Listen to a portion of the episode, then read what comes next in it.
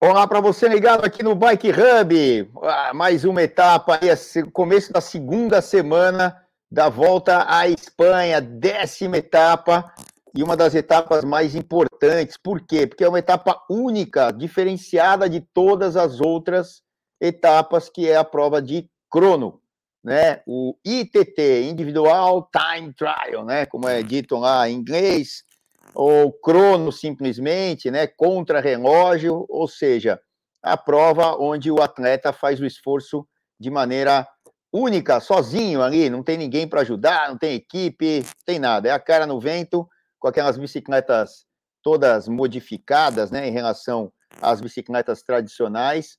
Então é, é isso aí. Hoje foi essa etapa, décima etapa e abertura da segunda semana, né? Porque a primeira semana foi quebrada em duas, é, largamos sexta-feira lá na, na, Holanda, né? Dinamarca foi o tour, é, lá no, na Holanda, e, e aí viemos aqui para a Espanha é, já na terça-feira, né? Tivemos um dia de descanso, sexta, sábado, domingo lá na, na Holanda, um dia de descanso na segunda, e aí de terça em diante até o domingo passado, ali pelo norte da Espanha, né? Total norte. Até a gente vai ter um convidado aí que andou muito comigo lá no, no norte da Espanha e conhece muitos locais aí pelos quais é, a primeira semana da volta à Espanha visitou.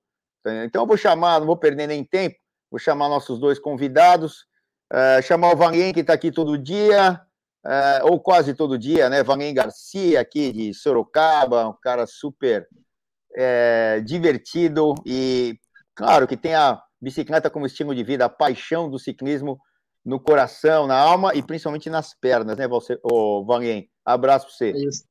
Isso aí, boa noite, Celso, boa noite, galera do Bike Hub. Estamos aqui mais uma noite, com muito prazer para comentar mais uma etapa da Vuelta. É isso aí. E hoje, né, é, temos a, um, um convidado especial, não está sempre aqui com a gente, mas sempre que eu posso, eu tento estar com ele, ou fisicamente, ou pelo vídeo, etc. Que é um baita companheiro meu, um cara que foi campeão brasileiro de estrada, é, elite, com 40 anos de idade. É, é, o campeão, creio eu, que ainda é o campeão de estrada que, que teve a idade mais avançada e ganhou lá da molecada toda. E é um baita atleta, ainda compete, né? Ainda é, dá calor aí na, na moçada. E é um cara nota 10, trabalha no meio do, da bicicleta faz um tempão. Valcemar Justino da Silva, tá aí, ó. Fala aí, Valcemar, tudo bem com você? Tudo certo, boa noite, galera, tudo bom com vocês aí? Obrigado aí pelo convite, Celso, de nós poder hoje aí compartilhar aí um pouquinho sobre essa etapa que hoje foi sensacional, né? É isso aí, a gente vai destrinchar tudo aí. O Valsemar já participou de N ao quadrado provas de crono. Ele até gosta, tem bicicleta específica disso e tal. Eu nunca fui muito. Eu, eu fazia, quando fazia, né? Crono na pista, né? Que era um quilômetro só, no máximo quatro quilômetros, perseguição individual por equipe, e principalmente o crono, que é a prova de quilômetro contra relógio, mas aí é mais uma prova para sprint, é, sprinters, não, né? Velocistas até. E uma prova que hoje no calendário da, da, da Olimpíada não está mais fazendo parte da Olimpíada, mas por muitos anos o quilômetro contra relógio, um quilômetro de crono, né? E aí as bicicletas foram se modificando, tendo clipe de guidão, o guidão tipo o chifre de boi que chamam e tal, aquele guidãozinho mais curto para baixo e, e por aí vai. Mas aí na pista com uma transmissão única, sem freio e tal. Ó, o Cururu, o Jean Coloca tá aqui, ó. É, Valien corria gripado. Eu não sei o que quer dizer isso aí. Boa noite, é do, amigo, do Marcílio. Tá do Marcílio, lá de Santa Bárbara, o técnico dele lá. Caramba, é? correr gripado, rapaz. é, tá certo. O G tá aqui, a moçada tá entrando, então vai. O G Coloca tá aí, o Newton já entrou Antônio Fonseca. Uh, o Jean tá mandando brasa aqui, tá mandando beijo para todo mundo aí. O Cuba, o famoso Cuba. É... Troca o ar, Hã? Fala pro Jean trocar o ar aí. Tá é, o, o, famoso, o, famoso trocador de ar, né?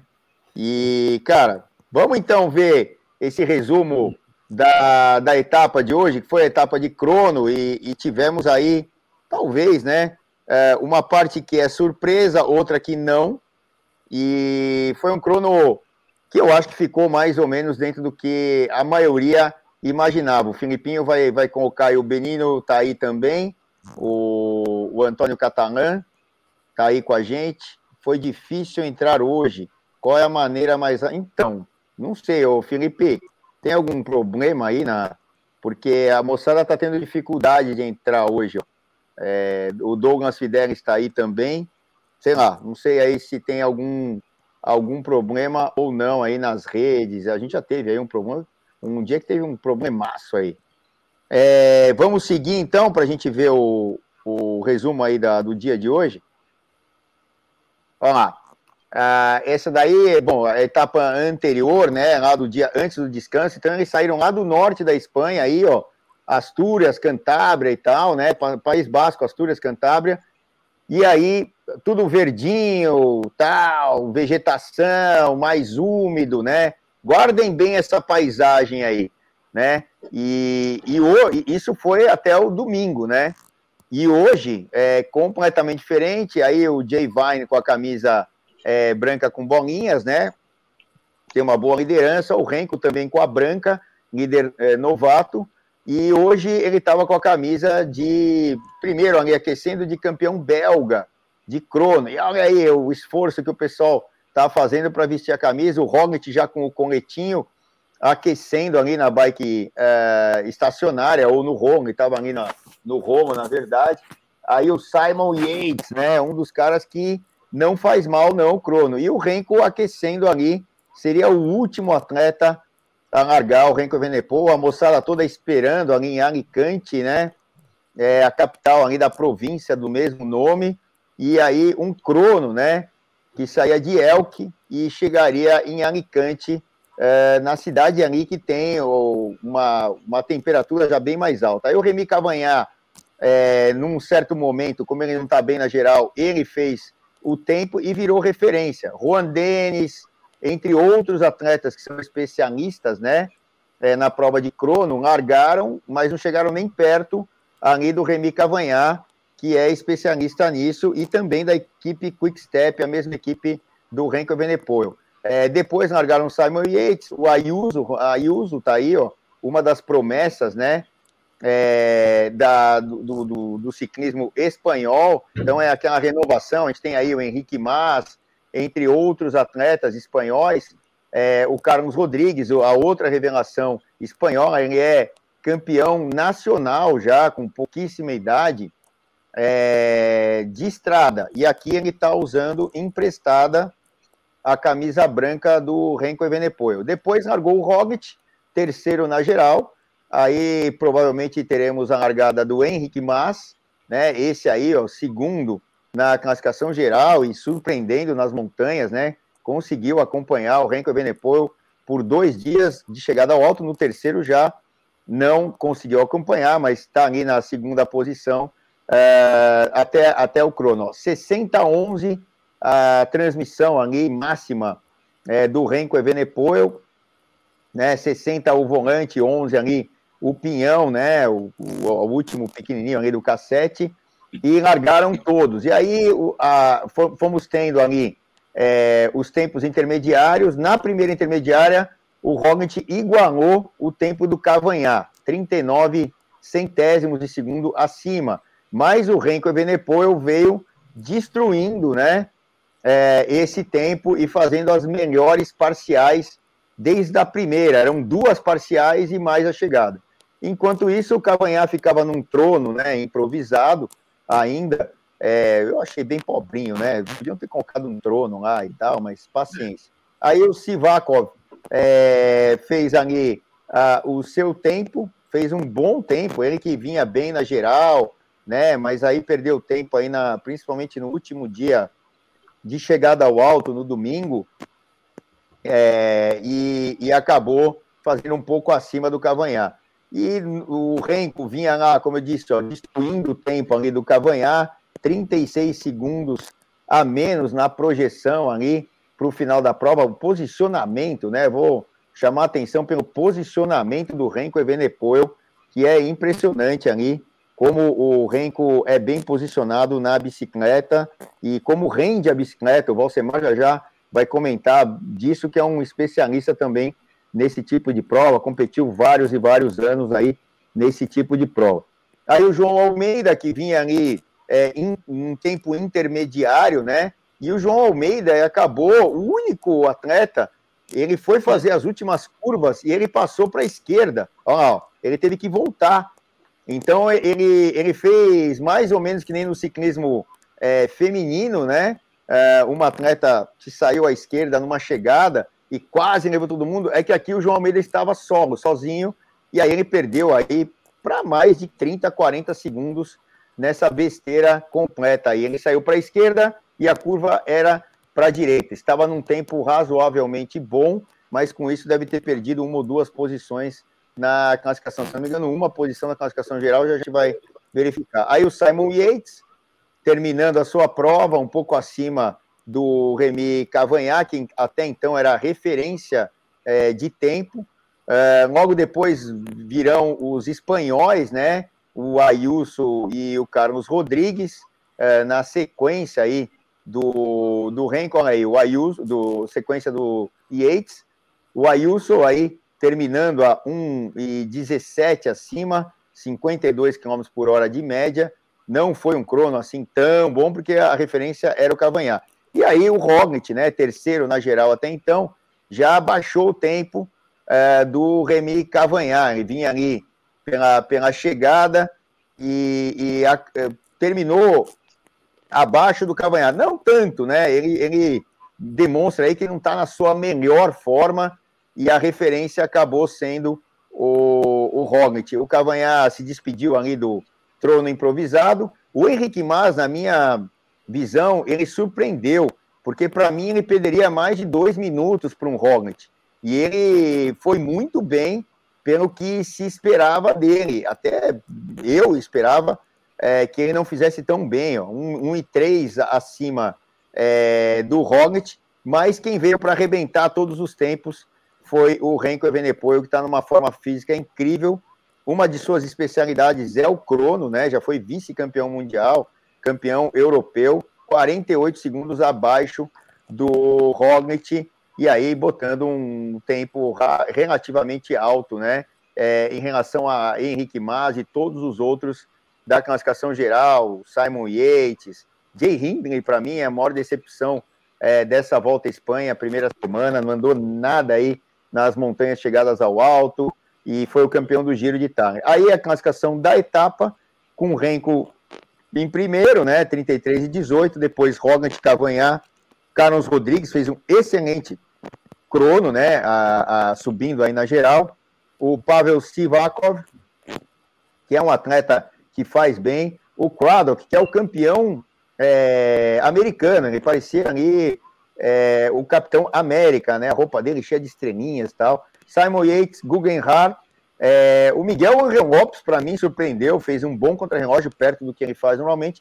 e o Henrique Mas também. Então, esses dois aqui, que são mais de montanha, o Miguel Angel Lopes e o Henrique Mas, me surpreenderam por um lado bom. E o Renko Evenepoel, eu acho que fez o que mais ou, mais ou menos imaginava. Eu imaginava que a diferença entre eles ficaria no máximo em 30 segundos, ficou ali em 48, aceitável, e mostra a forma física desse moleque, desse belga de 22 anos apenas. Aí a classificação geral, que ficou com o Evenepoel quase três minutos já à frente do segundo colocado, que passou a ser o Primus Roglic, um pouquinho à frente do Henrique Mas, depois o Carlos Rodrigues, o Yates, o Ayuso, o João Almeida, né, que deu aquela errada lá tremenda, é, o Miguel Angel Lopes, que se aproximou bem ali do João Almeida, por causa daquela errada, só cinco segundos, o Pavel Sivakov e depois o Theo Guggenhardt, que é, perdeu tempo lá na montanha de domingo, porque ele caiu e depois teve que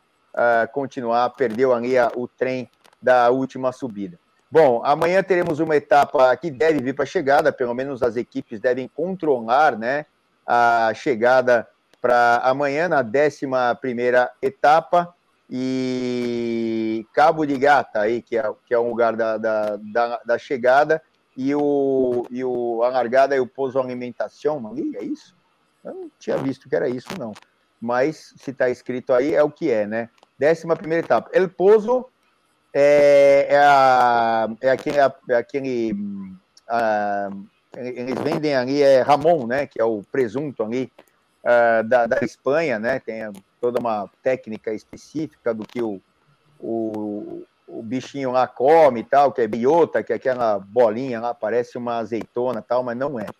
Bom, é isso aí que, que foi a, a décima etapa, o crono. Eu só vou dar crédito aqui para a galera que entrou: Douglas Fidelis, o Antônio Fonseca, o Lucas Emanuel, o Antônio o Flávio Pereira, o Jean Brito, uh, o Arno Júnior, Olha lá, o pessoal que, que, que curte aí o Val Semar Justino. Eu vou, então, é, lá, a etapa de amanhã é essa, né? A altimetria, só para a gente completar, é plana, né? Tem lá um pouquinho de oscilações e tal, mas é uma etapa bem plana e o final dela mais plano ainda, né? Vamos ter uma etapa típica de transição de 191 1,2 quilômetros. As etapas de transição entre as montanhas, é, elas normalmente elas são longas, né? Para justamente fazerem a transição num plano e virem para a chegada. É claro, é, o lugar do crono de hoje foi escolhido porque teve uma, um deslocamento gigante lá do norte para o sul, né? Cerca de 800 quilômetros, se eu não me engano. E a minha primeira informação é que esse deslocamento seria por ônibus, mas não, ele foi feito é, por avião, é muito mais lógico, rápido, etc., vir por avião. O Jean Brito está aí, o Sérgio Rodrigues entrou, o Marco Marzoni também, o Ezequiel é, Braciac está aqui com a gente, e a galera mandando, esse renco está nas pontas dos cascos. O Jean Brito está falando, é isso aí. Varsemar, você aí primeiro. É, e aí, o que, que, você achou do Crono? É, alguém te surpreendeu muito? Alguém decepcionou muito? Fala aí, meu. Boa noite para você, a galera toda entrando aqui. Eu também vou mandar aviso aqui que a gente entrou no ar. Manda ver. Boa noite, galera. Então, o contra-relógio, enfim, não, não teve muitas surpresas, né? Alguns andando mais forte que o esperado e algumas é, sobre decepções é, o Carapaz não entrou aí, né? Que era um dos grandes favoritos a levar o título, mas tá, tá sofrendo, não sei o que está acontecendo com ele, a troca de equipe futura, o que está pesando aí para ele. O, o, Carlos Rodrigues também me pareceu aí que fez um contrarrelógio fantástico, né? E, e o Renko, impressionante, né? Um garoto aí com 22 anos e carregando 60-11, né? Cara, isso é. Há um tempo atrás aí a gente nem pensava em usar mais 54, né? Agora estão carregando 60-11, um moleque com 22 anos, mostrando aí realmente que muita força, muito potencial. Vai dar trabalho aí nas, nos eventos futuros, certamente, né? Já está dando, né? Já tem já está com, com, bem encaminhado aí para conquistar a geral dessa volta e se mostrou bem superior aí ao, ao Roglic, que é o atual campeão olímpico, e até pela transmissão hoje de manhã, o Renan do Couto estava comentando que o, o Roglic não perdia a, os contrarrelógios da Volta à Espanha já fazia muito tempo, né? Então foi desbancado, que é bom, né? Que a gente tem aí renovações, que é o que estava até demorando para acontecer e a cada ano está aparecendo aí mais talentos, né? Como é o caso do Pogacar, agora temos o Renko e o Aert, Van Aert, que é um, uma máquina também de triturar, e com certeza encaminhou hoje um, uma boa parte da meteu a mão na, nessa taça aí, vai ser difícil tirar dele, hein? Que o moleque vem mostrando muita muita capacidade para ganhar muitas voltas e não só essa, né? Exatamente, é, o Renko está numa forma física incrível e a, a, a, aquele ponto de interrogação que desde a primeira etapa a gente vem falando, aí as imagens né, do crono com o Renko, com o, o eu não sei se ali a, penúltima era do, era do Capitão América, lá, do campeão é, americano, né, e tal, mas é, todos ali dando o seu melhor. Tínhamos nove, nove campeões nacionais de crono é, nessa prova, né? Entre eles, é, é, o, quem, quem era o campeão australiano, campeão quem, o, o, Ren, o Renko, não, o colombiano não estava, estava o equatoriano. O, ah, o, o Carapaz, né? o, o Carapaz é equatoriano, o Renko é campeão belga. O Renko não pôde usar a camisa de campeão belga porque ele está com a camisa roja, né? Então é a camisa aqui da volta é, é, primordial. Então tínhamos nove campeões, entre eles o americano, o belga, o espanhol e assim vai. É, os campeões nacionais. É, Quantas etapas de montanha teremos ainda? Vamos ter ainda só nessa semana, tá? Vou falar só dessa semana, três. Quinta, sábado e domingo. Mas a gente já fala dessas etapas aí. Ô, Valien, e aí a sua, a sua análise aí do crono aí? O que, que você achou? E surpreendeu, não surpreendeu? Você concorda com o Valsemar? Como é que foi aí? Bom, boa noite primeiro a todos aí, né? Valsemar, então, Boa noite, é um prazer estar aqui, Valcimar, com você, grande parceiro de tanto tempo de ciclismo aí. Então, Celso, o que eu venho falando sempre, batendo na mesma tecla, é o mesmo nome que eu tô, assim, eu acho que esse cara vai ficar em terceiro, hein? Carlos Rodrigues. O cara tá surpreendendo. O Ayuso, forte, 19 anos ainda também, tem muito para mostrar. O Renko não se compara, não, não, é, já está um degrau acima ele, o Rock, que eu falei ontem, eu acho que é esses dois que vão brigar, mas o Henrique Mas que abre o olho, porque o Carlos Rodrigues está vindo ali, e eu acho que ele vai querer ficar na terceira posição ali. Eu tenho certeza que ele vai brigar por isso. O, a musiquinha do João Almeida hoje é aquela. Ele conseguiu. No final, essa, João Almeida hoje conseguiu, coitado. A gente brinca aqui, mas é. Pô, o cara, eu vi a cara dele, olha a foto dele, ele voltando. Nossa, ele ficou muito decepcionado com ele mesmo. É uns vacilos que a gente dá, né, Celso? E a, gente que corre, o Valsemar também sabe disso. Eu já vi acontecer em volta Teve uma volta, uma vez que nós chegamos na contramão, contrário, acontece, às vezes acontece essas coisas mesmo, um vacilo, enfim. É, o que eu quero destacar mesmo é, o, é o, o, o, Carlos Rodrigues. E outra coisa que eu acho legal também nas provas de contrarrelógio, aquela musiquinha do, do, do aquele programa lá do, do, do Gil lá, que é o pegue seu banquinho e saia de fininho, né? o Cavanhar hoje, a hora que o, que o Rob chegou, né, ele nem, nem esperou, a hora que ele viu, ele já vup, pegou o banquinho, saia de fininho, e que você falou, um trono bem feinho ali, né? Mas é legal que o cara fica ali. Decepcionante, né? O, o, trono ali que botaram, é, era uma cadeirinha, é, cara. O cara fica naquela expectativa, é, pô, eu acho bacana isso daí. Eu tava, eu tava acompanhando o Pan-Americano, no, é, esse que teve agora em Lima, o brasileiro estava com o melhor tempo do quilômetro, né? Ele foi um dos primeiros lá a fazer. E ele estava com 1,4, inclusive. Achei uma marca bem, bem interessante aqui para nível Brasil. E ele ficou um tempo ali em primeiro com a medalha de ouro, né? Que chegou no final, os caras do Canadá e tal, coitado. Ficou em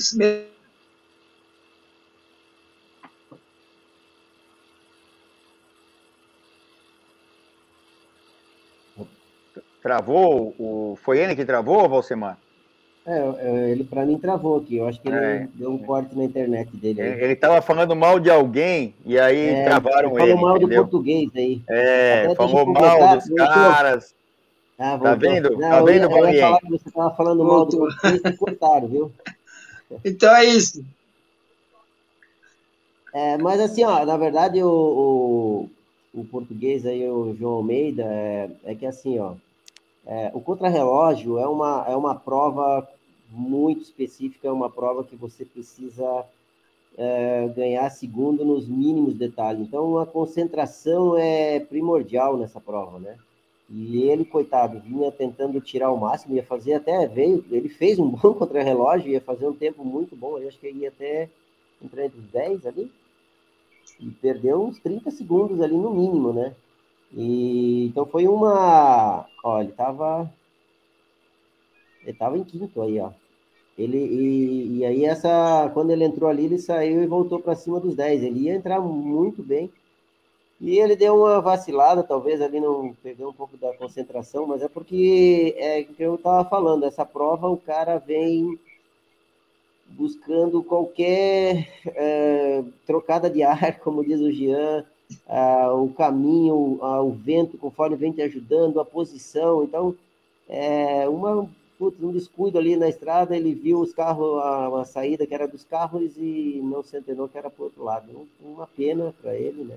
Mas acontece, isso não é, é, é normal. Inclusive, a, o ano passado, no Campeonato Brasileiro, lá em Londrina, é, o campeonato, a prova de contra-relógio eram sete voltas no, no, no autódromo. Cara, para você se concentrar, que tem que fazer sete voltas, cara, o que teve de gente que fez é, uma volta a mais e teve gente que fez uma volta a menos, inclusive o campeão, que foi o, o Xamã, fez uma volta a mais, ele fez sete voltas e mais uma lá e ganhou o contra-relógio. Então, tu vê a concentração que o cara tava né, na prova, né? E, então, assim, é, é, difícil ali você, não sei se tu tá fazendo força ao máximo e aí você acaba parando de pensar um pouco e tal, mas é uma prova realmente que toda, toda, todo segundo que você puder tirar de algum lugar faz diferença. Exatamente. E o Jean Brito estava falando aí quantas etapas nós temos ainda de montanha para frente, né? Que aí depois do crono, aí as etapas de montanha são as novamente as decisivas, né? Hoje, ó, o, o, o João Almeida voltando, coitado. É, então, geral, é, novamente vão ser as etapas decisivas. Só nessa semana, amanhã não, mas na quinta-feira, chegada ao alto. Sexta-feira não. Sábado e domingo, repetição da, da primeira semana, ali do final da primeira semana, chegadas ao alto. Aí na semana que vem, nós temos um, um uphill finish ali, e, e mais etapas de montanha, mas com menos intensidade do que aqui, nessa primeira e segunda semanas. Então, é, esse final de semana, quinta-feira, é, depois de amanhã, sábado e domingo, é, aí com certeza a gente tem ali uma, uma certeza, né? É, se é que a gente já não tem, se o Renko aí é, não tiver nenhum dia ruim, né? e até o que a gente comentava lá durante a etapa de manhã na ESPN. Um dia ruim do Renko pode tirar lá dois minutos, dois minutos e meio dele. Ele tem mais do que isso já na classificação é, geral, né? Em cima do segundo colocado é, do Roglic, né? Então, a, a, nós teremos aqui quinta, sábado e domingo, né? As etapas aí é, que são etapas decisivas, né? no caso da, da dessa, dessa semana, segunda semana, é, e teremos a, na semana que vem, na quarta-feira, né, segunda é, dia de descanso, aí na terça a gente tem é, uma etapa tranquila, flat total, né, e aí depois nós teremos uma etapa com, com é plana, mas com um finalzinho com subida, que não dá para tirar tanto tempo, depois, uma etapa com chegada ao alto, né? Que, que vai chegar lá em alto de é, Piornal, 1.166 metros, é uma montanha categoria 1, a 18 etapa. A 19 não, ela é meio esquisita, tem duas montanhas no meio. E a vigésima, aí sim, é a última chegada ao alto, com outra montanha de categoria 1, Porto de Cotos, né? Então, é, é muitas emoções, mas assim, é, muita coisa já dura já passou, né? Não sei se vocês concordam comigo. Agora, e aí, né? Pela forma física que o Renko está demonstrando, é difícil tirar essa camisa dele, né, Valsemar? O que, que você acha? É, é, é realmente ele está se mostrando muito forte e com capacidade aí para segurar essa camisa até o final. Ele, na verdade, até estava vendo aqui o Jean Brito perguntou se o Roglic reverte aí a situação. Pode reverter. A gente sabendo a, a, capacidade do Roglic, a gente sabe que ele pode reverter se ele pegar um dia que o Renko não esteja bem. A diferença para uma grande montanha aí não é muito, mas na verdade o que está acontecendo é o contrário, né? Que o, o, o Renko está assumindo a ponta lá e o Roglic está tendo dificuldade para seguir com ele, né? Dois, duas montanhas aí que ele teve problema, não conseguiu seguir com o Renko, então é, já está se mostrando bem mais difícil. E até o próprio Roglic comentou, né? Perguntaram o que, que aconteceu. Não aconteceu nada, não consegui subir com ele, né? Então, foi muito legal até da parte dele, não, não teve desculpa nenhuma. Ele assumiu aí que o, que o cara tá mais forte que ele, então é bem difícil de, de ele reverter. Até é, o pessoal comenta muito: ah, o, o Renko é novo, pode dar uma espanada aí no meio do caminho, são 21 etapas não é o que ele está mostrando. Inclusive, se a gente analisar que esse contrarrelógio hoje, fazendo 55,7 de média, depois de nove etapas com algumas montanhas, olha, realmente o, ele está numa forma invejável, hein? É, né, o, o a, eu, assim, a minha opinião, eu não sei aí se você discorda, o Valsemar e a galera aqui, eu acho que é para reverter isso, é, é, só o Renko não ficando bem. Não é que o Roglic vai ficar melhor do que o Renko está, mas é o Renko tendo algum problema. Falaram aqui, ah, o ciclismo é uma caixinha de surpresas e tal. E não sei, é óbvio, né? Pode acontecer, pode acontecer o tal do Covid. O Danilo Leão está falando aqui, né? É, ó, a Covid pode ser um adversário. A, a gente teve o Sam Bennett tendo que abandonar por causa da Covid, né? E para mim, ele vestiria aí a camisa verde com facilidade, apesar de ele ter perdido na, na última etapa lá, mas ele vestiria a camisa porque são muitos pontos nas chegadas é, planas e ele era bem superior à, à maioria dos atletas. Eu acho que só o Tim Menier, que é, era o cara para sprintar ali é, com o Sam Bennett, mas infelizmente ele teve que abandonar. Claro, agora estou falando assim, num contexto normal, sem qualquer problemaço desses aí, é, na pista tá difícil de, de tirar tempo do moleque aí, é ou não é? Então, o que você falou um pouco antes aí, inclusive você falou na transmissão, ele já está consolidando essa, esse tempo e essa gordura que ele está que ele tá colocando aí, vamos dizer assim, 2 minutos e 41 ele tem hoje. É, eu não vejo ele fraquejando, eu vejo ele cada vez mais forte, eu vejo ele uma postura mais madura. Ele está me surpreendendo assim, que para mim também era uma, uma interrogação no começo, eu falei aqui inclusive. É, eu não vejo. O que eu vejo, eu acho que a briga, é, eu acho que essa volta, essa semana aqui define essa volta. Quinta-feira, sábado e domingo, tá imperdível. Quem está acompanhando aí pode pode olhar. E, e, conforme conforme for os resultados aí eu, eu, eu acredito que o Renko vai se manter lá. É, é, o que você falou também agora questão da Covid o que o Danilo falou aí. Eu não vejo eu não vejo é Daniel Leão né? Não é Danilo né? É, Danilo. então eu acho Danilo. Então eu acho que que nós não teremos surpresa não. Eu assim, se eu tinha uma dúvida, uma pulguinha atrás da orelha sobre o Renko, ele tá, na minha opinião, ele está cada vez mais forte, cada vez mais consolidado ali na, na, na, na, sua, na sua primeira posição. Eu vejo a briga pelo terceiro lugar, só que eu acho que vai mudar. E não que eu quero que o Massa se dê mal, pelo contrário, torço pela Movistar até por conta do, do, do nosso brasileiro do Rangel que está lá. Mas eu vejo esse Carlos Rodrigues aí com, uma, com sangue no olho, assim. Eu vejo o moleque é, querendo mostrar serviço e vindo, assim, com, com força total. Exatamente, a, a, a becada, né? É, e outra, eu acho legal esse negócio da renovação, porque ah, uma dada época lá a gente tinha lá Nairo, ainda temos, né? Contador, Urito Rodrigues, Frume, ainda temos o Frume, mas não naquele nível, né?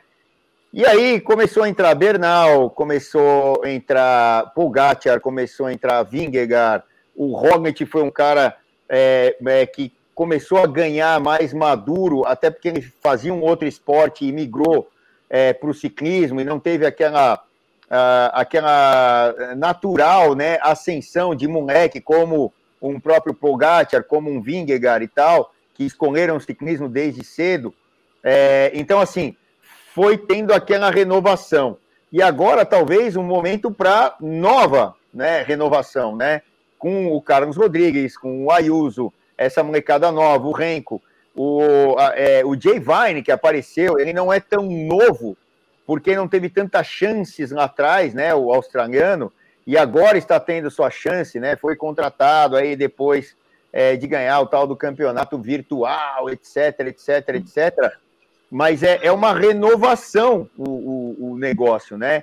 E aí, caras como o Roglic, que ganharam três vezes seguidas aqui a Vuelta, não teve sucesso lá no Tour, né? Ah, dizem do azar, dizem, bom, não aconteceu para ele, né? O Tour já aconteceu o Giro, já aconteceu a Vuelta, mas o Tour não aconteceu aí pro pro Roglic. Então, é, é um momento de renovação. E essa molecada tá vindo, como você disse, né? Com sangue nos olhos. O, o Valsemar aí, o, você começou a competir com que idade, Valsemar? Fala aí, até falando de, de dessas coisas aí. Eu, eu Ih, tá pensando já... demais. É. é, acho que cortou aí. Não sei se está me escutando, mas eu, eu, eu, comecei com 17 anos, né? Saiu teu vídeo aqui só, Valsemar. Não sei é. o que aconteceu. Se tocou em algum canto, desabilitou o vídeo. Ixi, caiu de vez. Ô Celso, deixa eu aproveitar e é. falar um, um, sobre o, o Vine. A Valsemar voltou. Termina aí, Valsemar. Depois eu falo do Vine, que eu quero. Comecei a dar risada é, sozinho na transmissão, hoje olhando o Vine. É, é assim, no, no, nosso tempo a gente não tinha muita oportunidade, então a gente acabava. Eu comecei mais tarde, comecei com 16 para 17 anos, e, e para nós era difícil, porque nessa idade você já. Eu corri um ano de aspirante já era elite, não tinha mais o que fazer. então, hoje, então, esses moleques aí já começa de infanto juvenil, juvenil, júnior, então tem a oportunidade, aprende a correr e o, o Renko deve ter vindo nessa safra aí desde infanto juvenil. Eu não tenho muito histórico dele aí, de que idade ele começou, mas. O Renko era jogador de futebol, Valsemar. Ah, é? Ele jogava futebol, jogou na seleção da Bélgica. Olha só. Com 22 anos ele está mostrando essa força, imagina, o moleque sempre foi atentado, né? Devia jogar muita bola também. E então esse é, é, o que chamou bastante atenção essa semana aí, nesses dias aí, duas etapas de montanha, foi o campeão virtual, né? Que até chamou atenção, porque eu tenho uns amigos aí que pedalam com a gente e tal, e aqui Joinville, nesse inverno foi terrível, além da pandemia, que a gente teve que treinar muito no rolo, né? Então, chamou atenção, a gente falava, olha, o treinamento no rolo faz, é, faz, faz diferença aí, né? Então, o cara se mostrou aí ganhando duas etapas de alta montanha e com uns grandes ali, que não foi com qualquer um, é, chamou bastante atenção e parece que ele é bem novo, aí tem 25, né? 25 anos? 26, Quem, o Renko? O Não, Jay Vine aí. Ah, o Jay Vine, 26. 26. Então, ele tem é uma, digamos assim, é um talento, é uma renovação aí, rapidinho, 26 anos para a gente sabendo que é o jovem até 25, ainda tem muito para mostrar aí, né? É muito legal. O Valsemar assistiu. O Valsemar assistiu ao pódio dele hoje ou não, do Vine? Hoje chegou a ver? Não, hoje não. Na, na entrega da camisa hoje, eu printei a foto hoje, eu tirei uma foto, depois eu vou mandar pro Celso é, a cara do Weiner, eu acho que ele é um robozinho, cara. Ah, eu eu acho que ele, tava... é muito alto mesmo, não é possível. Ele é muito feinho, cara. Ele tava com uma carinha estranha hoje. Ele não pode, assim, a carinha com aquele boné grande, a cabeça dele é pequena, sei lá. Cara, ele tava muito engraçado. Até printei e falei, mas esse moleque ele é virtual também, ele é um robô, velho. Só pode ser, não é possível. Até eu nem, nem me chamou a atenção de ver a classificação dele na contra-relógio, porque normalmente um cara que sobe, na, como ele vem subindo, tem que fazer contra-relógio, porque é meio com uma característica né, de força, o contra-relógio e a montanha. Então eu, eu, até nem vi quanto tempo ele perdeu, mas é um cara que eu acho que se ele trabalhar, um cara que deve ter uma concentração, porque para ele ganhar esse virtual aí, haja paciência para estar tá em cima do rolo, né, cara? É. Pode fazer um bom contra-relógio. Exatamente. Então, aí eu queria colocar um, um, outro é, uma, outra, uma outra questão aqui, que é, a gente sempre fala, né, é, das equipes. Vou até tirar minha blusa aqui, que está começando a esquentar por uma casa. Aqui em São Paulo está bem frio hoje, viu? Bem frio mesmo. É... é aqui Santa Catarina também está bem, bem frio aí, tá gelado. Hoje estava chu... um chuvisqueiro aqui em Joinville, que quase não é normal, né? Mas bem gelado. É, e, e, aí a característica de Joinville é ser quente, ao contrário, abafado, né? Nível do mar é e tal. né? E não tem aquela brisa do mar, porque é um braço e tal, né? Enfim, é, é, é meio que um pântano em volta, né? E aí fica bem quente e abafado. É, bom, uh, eu queria chamar a atenção até para a galera aqui, o, Luca, o Lucas Cliquet está aqui, Messias, o Messias Carvalho está aqui, o Marcelo Alvarez, o Silnardo também, o Sérgio Rodrigues, e a galera vai entrando e vai perguntando aqui para a gente, né? É, eu queria colocar uma questão que vocês colocassem aqui do lado dos comentários, e eu vou perguntar para os dois aqui. É, uma questão que também é, é, muito importante, que é a equipe. Ah, o desempenho individual e tal. Tudo bem, hoje foi o Crono, é o desempenho individual, e vimos aí o Renko arrebentando novamente, batendo o Roglic, que é nada mais nada menos que o campeão olímpico. Mas antes de ser campeão olímpico, ele ganhou os últimos cronos todos aí, aqui da volta à Espanha, né? Ele estava invicto aí é, nos cronos. E falando das equipes, nós, temos, nós tivemos aí mais uma baixa na Jumbo Visma, então o Affine e o Sepkus, o Sepkus já tinha abandonado e o Affine abandonou também, né? E na Quick Step nós temos só uma baixa por enquanto, que é o Peter Serri, né? Ó, os dois que abandonaram aí, ó, tá o Roglic ali, o Affine não, o Sepkus não, e o Sepkus seria o principal gregário é, nas montanhas, né? Aí você tem lá Juan Dennis, tal, o Gessing, que é o batedor de cabeça que vestiu a camisa, o Chris Harper, que foi aquele que caiu ali no pé da montanha, da última montanha do domingo, o Sanumen e o Townsend. Então, então é essa equipe que o Roglic ainda tem ali. Tudo bem, ele não está liderando, não traz tanta responsabilidade para a equipe. Mas no caso da equipe do Renko, é, nós tivemos uma baixa, não tivemos outra ainda, né? Não sei aí, tomara que, que vá a equipe inteira a, até o final. Isso sempre é importante, foi bem evidenciado lá no Tour de France, até através de um trabalho de equipe, né?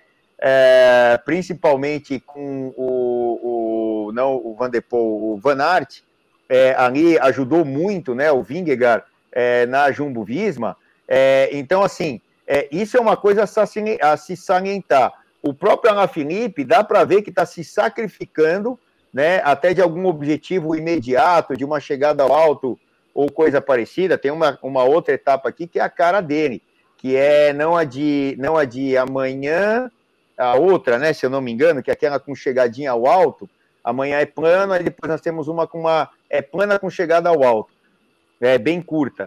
E, e, e aí isso é um aspecto importante, mas eu acho que com a equipe que eles têm agora, eles ainda conseguem é, levar as etapas e têm feito um baita trabalho é, para o Renko nessa primeira semana, né, Valsemar? O que, que você acha aí disso? Ah, com certeza. Ele hoje, na verdade, no contra-relógio, ele tinha que fazer o serviço dele e ele fez e fez bem feito, né? Inclusive abriu uma diferença boa. E agora ele vai precisar da equipe que, para mim, eu acho que a Quickstep está mais mais compacta aí, está mais sólida que a que a, a Jumbo Visma que me parece que vem um pouco cansada já da, da Giro de Itália e, a, e o Tour de France. E aí já tiveram duas baixas aí, então a, a Quickstep parece que está mais, mais assim, com mais força para trabalhar, até porque eles vão ter que trabalhar e muito aí, né? Já é, tira a, um pouco a responsabilidade aí do, do da equipe do, do Roglic de, de ter que ficar levando a etapa, né? Então, aí vai fazer diferença, talvez depois de domingo, dependendo se acontecer alguma coisa até lá, porque ainda pode acontecer muita coisa, né? Mas é, são duas grandes equipes aí e eu acho que a Quickstep tem aí um time para segurar o rojão aí, com certeza. E aí, e aí, Valien, o que, que você acha aí? É, eu, Eu concordo com você, Mário. Eu acho que a equipe tem se mostrado forte, coesa. É, a equipe que está aparecendo mais é a Quick Step Alpha Vinyl Team. Agora acertei, né? eu falei deu Sinic ontem. Então, é a equipe que tem se mostrado mais, mais forte, eu acho, porque a Jumbo, é, eu vejo também essas baixas aí, acho que devem ter é, abalado um pouquinho aí a estrutura da tática da equipe, e eu percebi aí, não foi, já teve uma etapa que o Rock já ficou sozinho, né?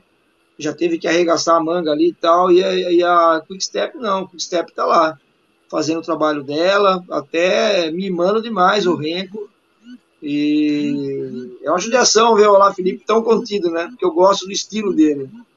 É, você vê ele contido desse jeito assim, até tira um pouquinho do brilho, porque a gente tá acostumado a ver ele aquele, aquele cara que ataca, que tal, e ele, ele taca fogo na corrida, né? Então eu acho legal. E nessa, nessa volta ele tá lá para ajudar mesmo. O Renko já mostrou isso daí. Não sei se ele vai ter o dia dele, acredito que até se o Renko tiver numa condição mais confortável, talvez ele possa estar liberado para fazer a parte dele. Mas a Kickstep, sem dúvida, é a, a equipe mais coesa, mais uniforme até agora. É isso aí mesmo. Então, eu tenho um outro assunto que é um. Eu queria fazer um parênteses aqui na volta à Espanha, mas é o Felipe tem aí primeiro o, o recado aí da, da Sura e, e da Pura Vida, e aí depois ele vai botar uma figura importante na tela, e eu vou querer que vocês aqui um lado comentem, porque eu vou perguntar para os nossos, nossos dois especialistas é, o que rola. Filipinho, pode botar aí o, o, o Pura Vida e tal, e aí eu, eu vou colocar. Chegou o ano um alimento, múltiplos benefícios.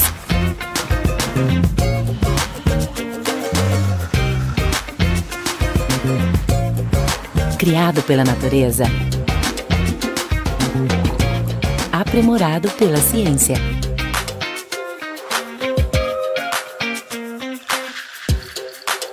Pura vida.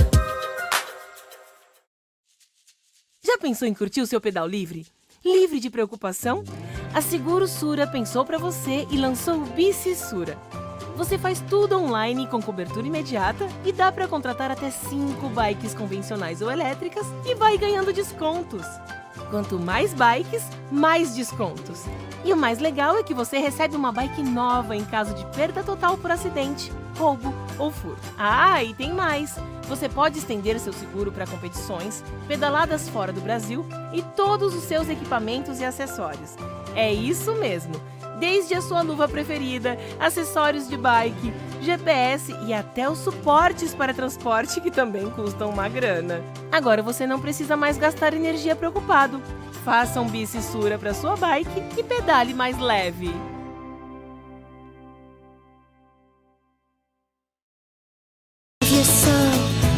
Love your body, love your nature, follow the sun. Love your freedom, love your nature, love your nature.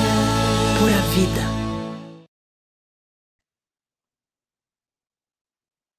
É isso aí. Voltamos aqui depois do Pura Vida e do, da Sura. Você quer fazer o seguro? Manda ver, entra aqui no Bike Hub, você consegue fazer o seguro rapidinho e super mais barato que as outras e com uma cobertura muito mais estendida e todos os produtos da pura vida que eu tenho aqui sempre na mão, né? Os meus estão aqui, eu tudo uso hoje mesmo de manhã.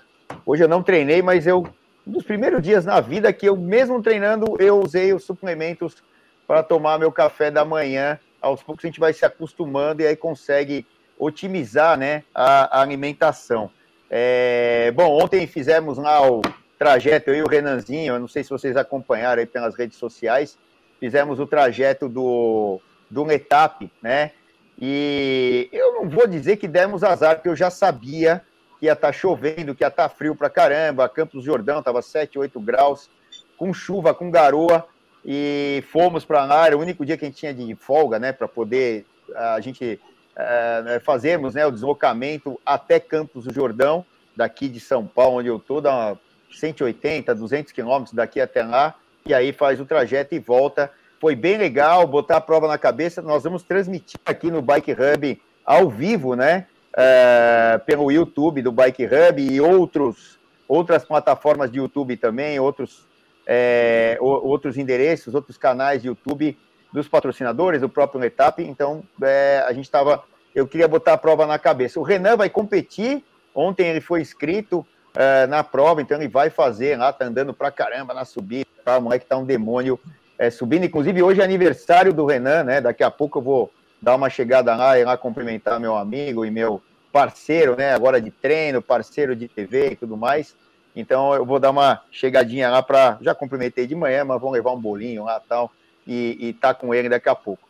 E, e, aí o que acontece? Mas não é nem sobre isso que eu queria é, falar, é sobre o que o Filipinho vai colocar aí na tela, que é um outro assunto, que eu queria a opinião de vocês todos aqui do lado, e, e também aqui do Valsemar e do Valien. Tá aí na, na tela, ô, ô Filipinho? Põe aí, pra, põe para mim aí o que eu te mandei aí no Zap Zap, por favor. Você, ah, ele tá pedindo para esperar.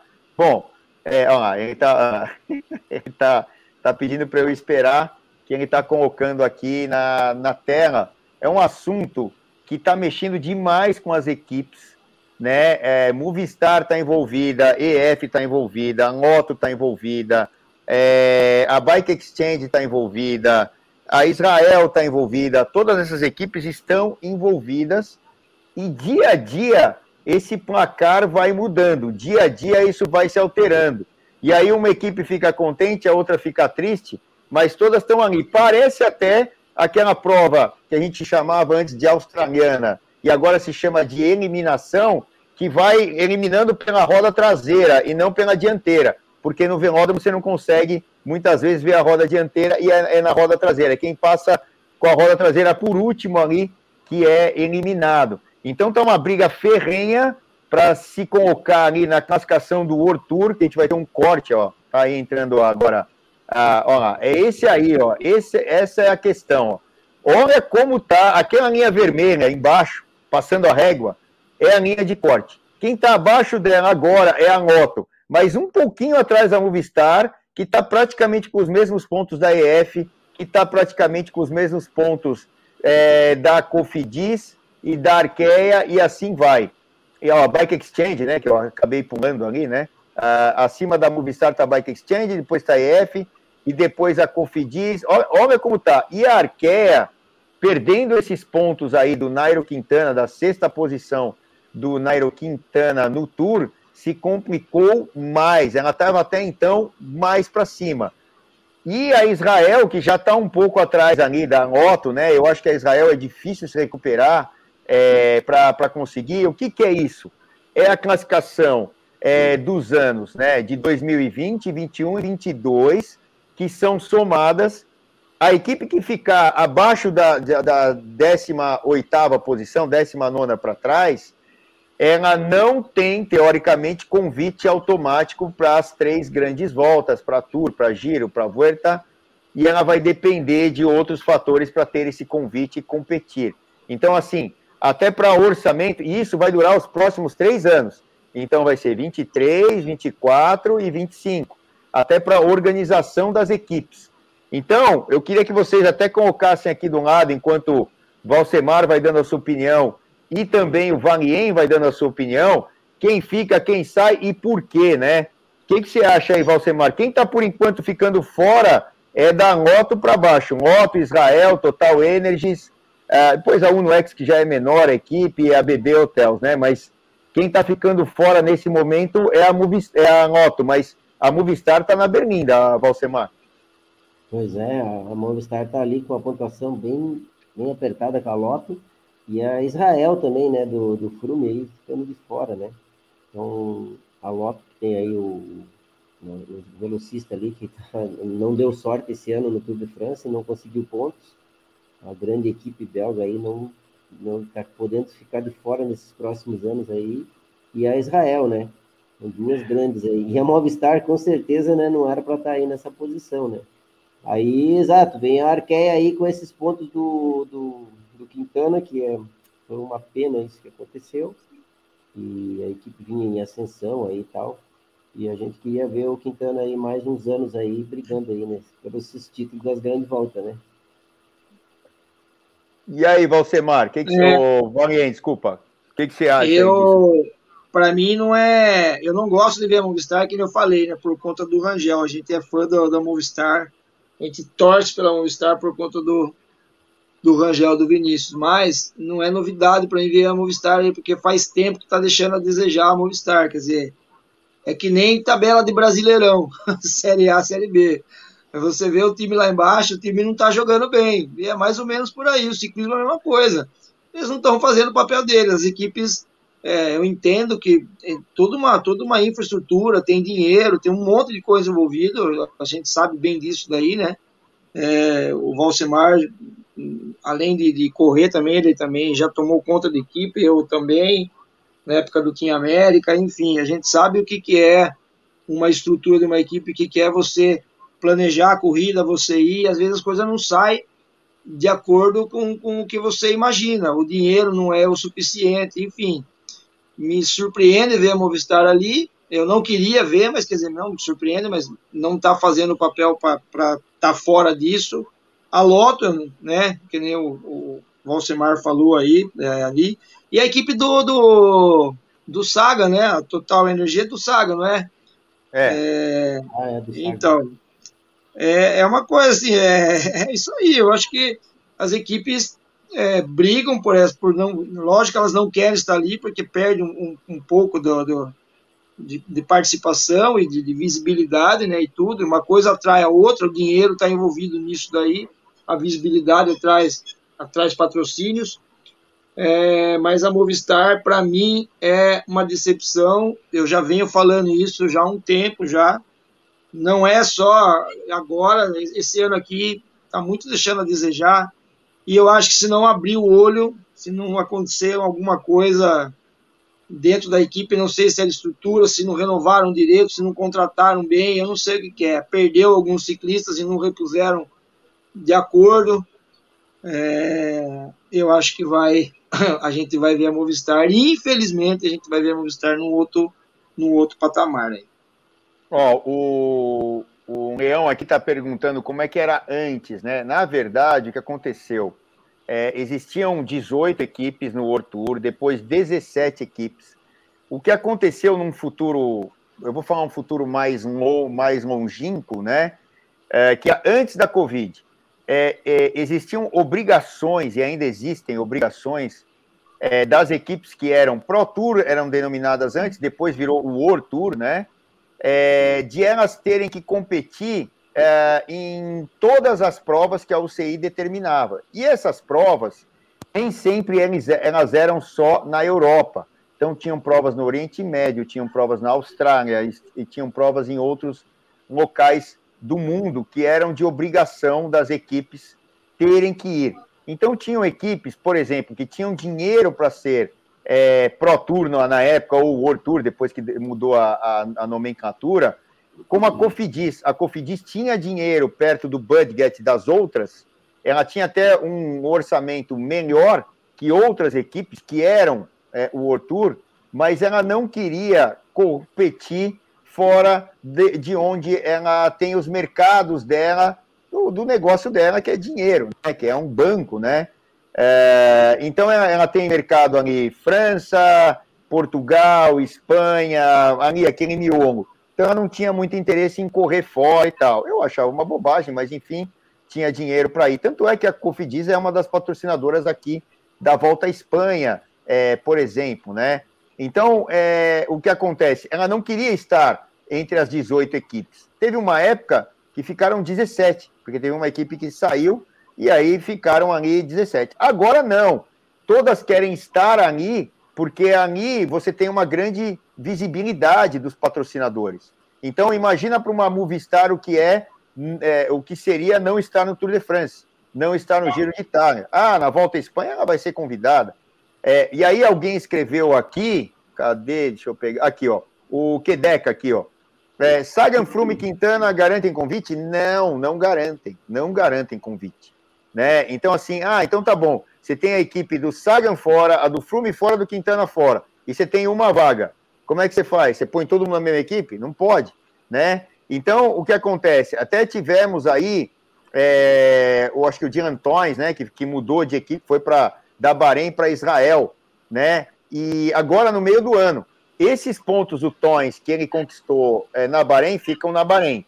O que ele conquistar daqui para frente na Israel, vai para Israel. Isso foi permitido por um acordo é, de quebra de contrato aqui e, e, a, e, o começo do contrato lá na outra. Não é comum no meio da etapa, é, no meio da, da temporada, um atleta se mudar. Mas existem equipes desesperadas por resultado e cada vitória, ou cada segunda, ou terceira, ou quarta colocações contam e contam muito nesse ranking.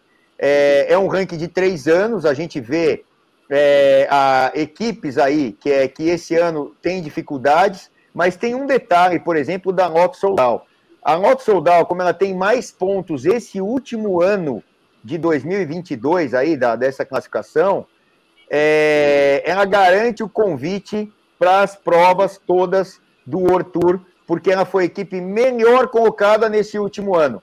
Então, é, tá vendo ali que o, ali é o azul escuro é o ano de 20, o claro 21 e o vermelho 22. A Noto em 22 tem bastante pontos. Então, mesmo que ela fique fora das 18, para o próximo ano, por exemplo, ela já vai ter convite para todas as provas. É como, é como a Alpecin no passado. A Alpecin não é ainda uma equipe World Tour. Ela vai se tornar a partir do ano que vem. E ela recebeu sempre os convites, porque todo ano, os últimos dois, três anos, ela foi a melhor equipe dentro das equipes continentais, né, chamadas de continentais, abaixo do World Tour. Então, existem todas essas é, situações aí que estão sendo analisadas, fazendo conta e não sei o que, blá blá blá. Cada vitória conta, né? Uma, uma, uma, decepção esse ano, novamente, que foi o ano passado, é como o Valsemar falou, o Caleb Ewan, né? O Caleb Ewan é, veio para o Tour é, tentando vitórias, não conseguiu, não largou na volta à Espanha e não foi bem. E é o principal cara, por exemplo, da Moto, seria o principal cara para fazer os pontos necessários para a Moto se manter ali sem ter que ficar recorrendo a isso de ser a melhor desse ano. Por quê? No ano que vem ela vai ter que ser a melhor do ano que vem para poder ter convite para o outro ano. E assim vai durante os três anos que vamos ter a renovação das equipes novamente. Diga. Ô Celso, se imagina, se imagina a pressão em cima do Massa. Esse terceiro, esse terceiro então, é, lugar nele aí até agora na, na, na Vuelta, a pressão em cima dele, então, fora isso, lógico, não sei se eles colocam essa carga, eu acredito que não. Mas para a equipe em si, esse resultado dele, queira ou não queira, vai fazer muita diferença. E eu tô vendo também, o Danilo Leão falou que a Total Energy gastou muita, deu muito dinheiro para levar o, o, o Sagan para lá, né? Pra, pra, até para isso. É a mesma coisa que o México devolvendo o Dani Alves lá. O Dani Alves pegaram um cara que já está, né? Não que está morto, mas vamos dizer assim, foi lá jogar bola lá no, no, no México. Agora o Daniel Alves está convocado para a seleção, talvez vá para a Copa ou não, mas foi lá, fez, passou vergonha. Quer dizer, a Total Energy, é, eu acho que com o Saga deixou, eles esperavam uma coisa, um retorno, talvez de publicidade. O Saga, sem dúvida, é o cara que mais ganha dinheiro hoje com propaganda, ainda é o que mais fatura, mas não, não, não foi para eles o que, o que eles realmente esperavam, eu acho, em, torno, em termos de retorno até de pontuação para a equipe. Exatamente, né? Tinha até aquela história, né? De o Sagan possivelmente ter se transferido para a Quickstep, a equipe do Lefever. E aí o Sagan exigiu não só o salário, mas trazer um monte de gente junto. Então era o irmão, era o massagista, era o mecânico, era né, né, né, dois, três, quatro caras da equipe antiga e tal, tal, tal. E o Lefebvre falou: Ó, isso aqui é a minha equipe, não é a equipe do Saga. Né? É. E, e, de maneira super acertada. E você vê onde está a Quickstep aqui, né? A Quickstep é a terceira colocada ali. Não é eu, eu acho que das que, assim, tem um orçamento não tão alto, a Quickstep é a melhor colocada. Por exemplo, Jumbo, Ineos e UAE, é, é, é assim, é, é um nível de orçamento que pode até ser dito quase ilimitado. principalmente Ineos e UAE. O UAE é o dinheiro dos árabes lá, né? O cara põe mais bilhão, menos bilhão, para ele não faz diferença nenhuma. A Ineos é o cara lá que, o Redcliffe, que põe dinheiro, põe na Fórmula 1, põe na, no ciclismo, tá fazendo a fábrica de carro lá, que é o Grenadier e tal, também parece que é ilimitado. A Jumbo já tem mais pé no chão. É, hoje é a menor organização do ciclismo, a Jumbo Visma, mas com apoio da rede de supermercados Jumbo lá, é, da região ali de Bélgica, Holanda, né, principalmente Holanda, e tem um, um bom budget, um bom orçamento, mas eu acho até que não é tão ilimitado quase quanto o Ineos e, e quanto a UAE. E a Quickstep é aquela que sempre ah, ali, ficou equilibrando os pratos e não sei o quê. Só que o Lefever é um cara fantástico para contratar, para descontratar, para trazer cara novo, para trazer cara velho. Você viu que o Cavendish andou ano passado. Quem ia imaginar que o Cavendish parando de competir lá na Bahrein, não sei o quê, é, que era Bahrein McLaren ainda e tal, é, de, é, depois virou Bahrein Vitórios, é, é, que o Cavendish ia andar o que andou. E outra, outros caras novos, como o Renko, né? Que ele já trouxe ali no rabo da saia dele e tal, protegido. E aí começam a dar resultados. A La Felipe, que podia ter saído para ganhar mais dinheiro em outro lugar, mas falou assim: pô, mas eu vou ter uma equipe é, que realmente vai também me ajudar a fazer ganhar. Então, tudo isso tem que ser é, pesado, né? Na hora de, de você decidir que equipe. E aí, aquele ranking do jeito que está ali é super perigoso para equipes super tradicionais, né?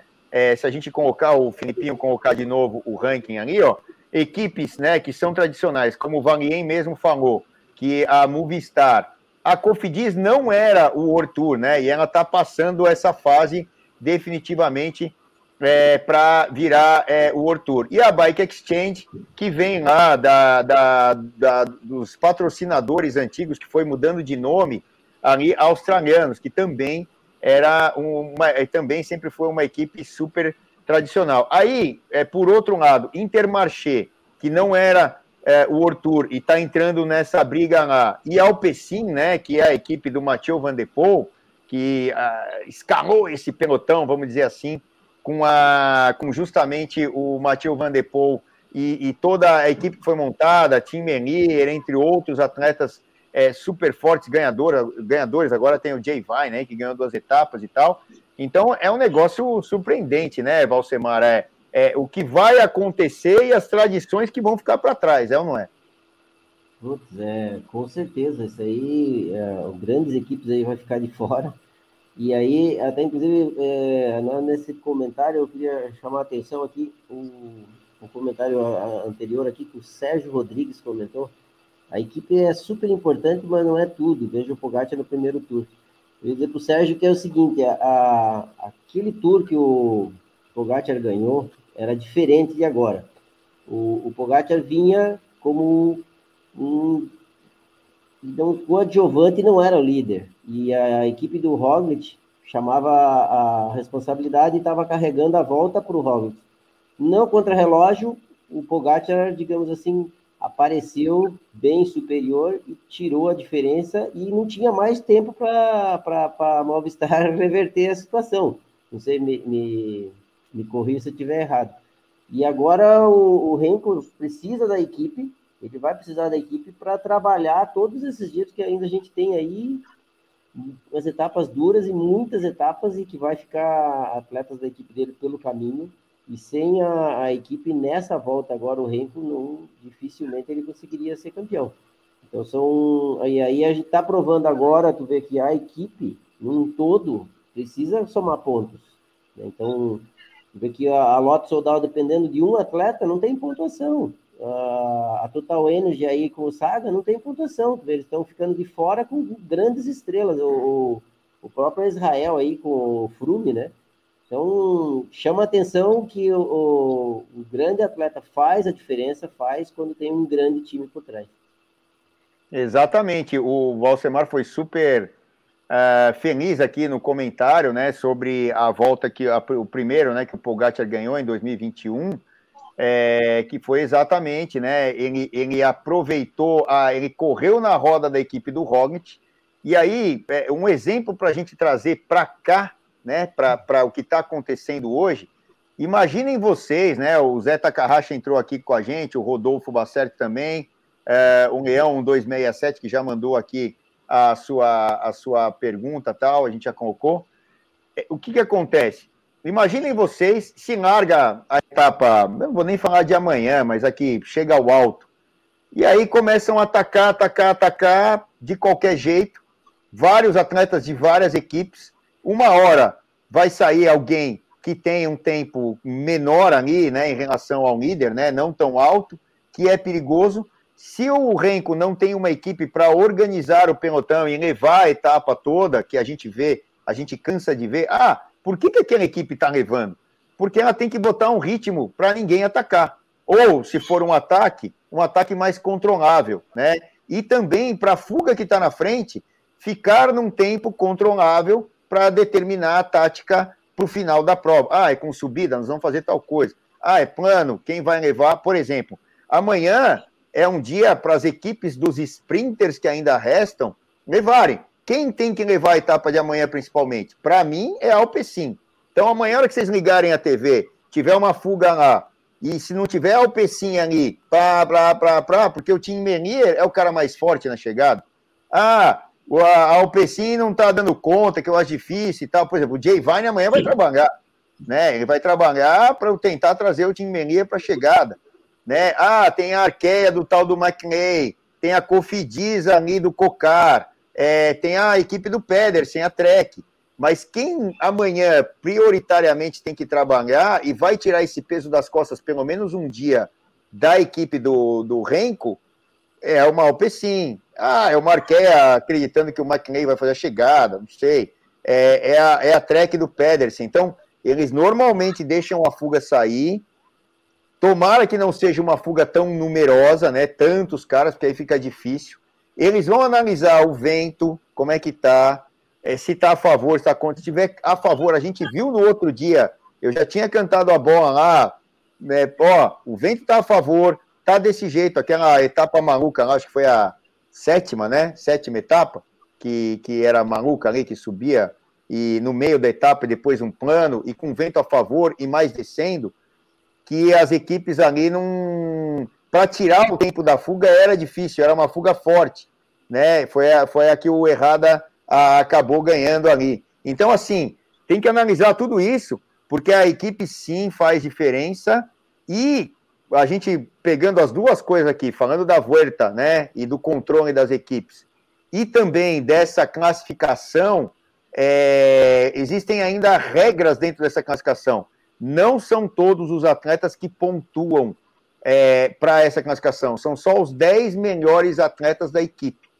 Então, é, você tem ali é, um, uma, um equilíbrio maior com as regras né, que são colocadas. Então, 10 atletas. E aí, então, você tem um décimo primeiro que não fez tanto ponto, e aí ele, ele faz bastante ponto, ele automaticamente é o eleito dessa equipe. É como na, na briga da, da, da equipe, da melhor equipe dentro de uma volta. São os três primeiros atletas que têm o tempo contabilizado. Independente de serem os três o mesmo dia, os três primeiros atletas daquela equipe que contam o tempo, né? Então é, é isso também. Então, essa briga aqui é muito importante. É, ainda temos aí uma, uma vai mais um terço né, de, de, de temporada, porque a maior parte da temporada é, já se foi, é, os maiores pontos já foram disputados, as três grandes voltas, essa aqui é a última, né? Giro, Tour e Vuelta. Então, assim, tá tudo muito na berlinda aqui, é bem complicado, né? É, o Hugo falando aqui, Celso, com a, com a.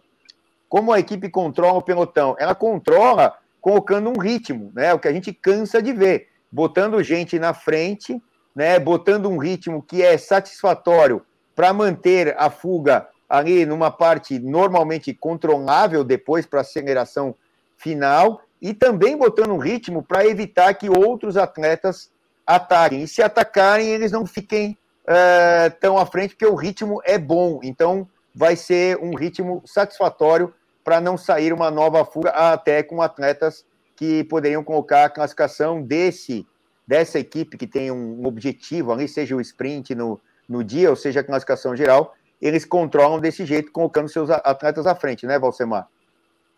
É, o mais importante é, nessas situações é você saber quem está na frente, né? Quem está na fuga.